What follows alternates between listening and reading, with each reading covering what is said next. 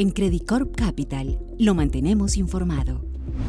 El pasado 6 de octubre, las comisiones económicas del Congreso aprobaron en primer debate el texto de reforma tributaria presentada por el Ministerio de Hacienda de Colombia. Ese texto tuvo algunas modificaciones frente a lo inicialmente presentado el pasado 8 de agosto, un día después de la posesión del presidente Petro. Como esperábamos, el proyecto inicial se diluyó algo, aunque el recaudo sigue siendo elevado, cercano a los 22 billones de pesos versus un recaudo inicialmente planteado de 25 billones de pesos. Así como porcentaje del PIB, el proyecto actual busca un incremento del recaudo de 1.5%, lo cual es significativo si se le compara con las reformas del pasado que en promedio lograban recaudos adicionales por cerca de un punto del PIB. Recordemos que el proyecto se centra principalmente en el aumento de la tasa efectiva de tributación de las personas de mayores ingresos a través de menores deducciones y exenciones,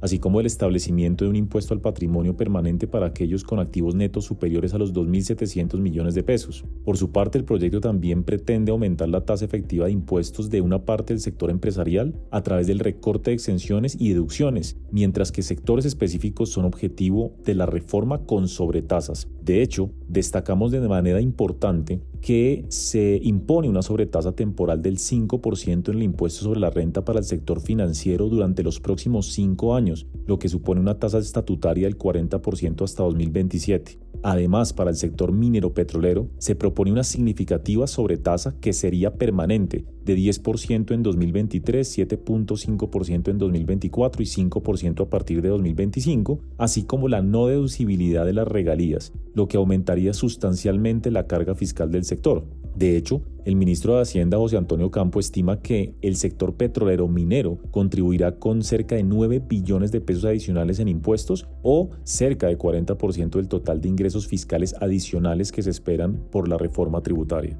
En cuanto al mercado de capitales, el nuevo borrador mantiene la exención fiscal sobre las ganancias obtenidas por la venta de acciones, aunque el umbral para acceder a este beneficio se reduce del 10% de las acciones en circulación al 3%. Ahora bien, el impuesto sobre los dividendos para los residentes pasará del 10% a tasas marginales, aunque con un descuento del 19%, que significa que la tasa máxima sería cercana al 20%. Por su parte, el impuesto sobre los dividendos accionistas extranjeros pasa de 10% a 20%. Aunque seguramente se darán algunas modificaciones en el texto en el debate en plenarias que se llevará a cabo en las próximas semanas, esperamos que el grueso de la reforma sea aprobado en la medida en que el presidente Petro cuenta con un amplio apoyo en ambas cámaras. En el frente fiscal seguimos pensando que la presentación de la reforma tributaria es una señal positiva, considerando la reafirmación del compromiso con la regla fiscal. En todo caso, debemos reconocer que las presiones fiscales siguen siendo elevadas, en particular considerando la expectativa de un menor crecimiento económico en el 2023 y